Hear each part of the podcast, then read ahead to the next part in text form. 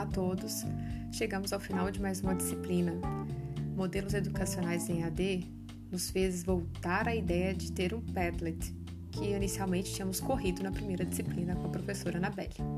E dessa vez não tivemos como correr, tivemos apenas uma prorrogação de prazo. Quero agradecer a professora pelos conhecimentos adquiridos, a oportunidade de trabalhar com novas metodologias, ver teorias, rever assuntos que há muito tempo eu particularmente não via em razão de estar afastada da docência.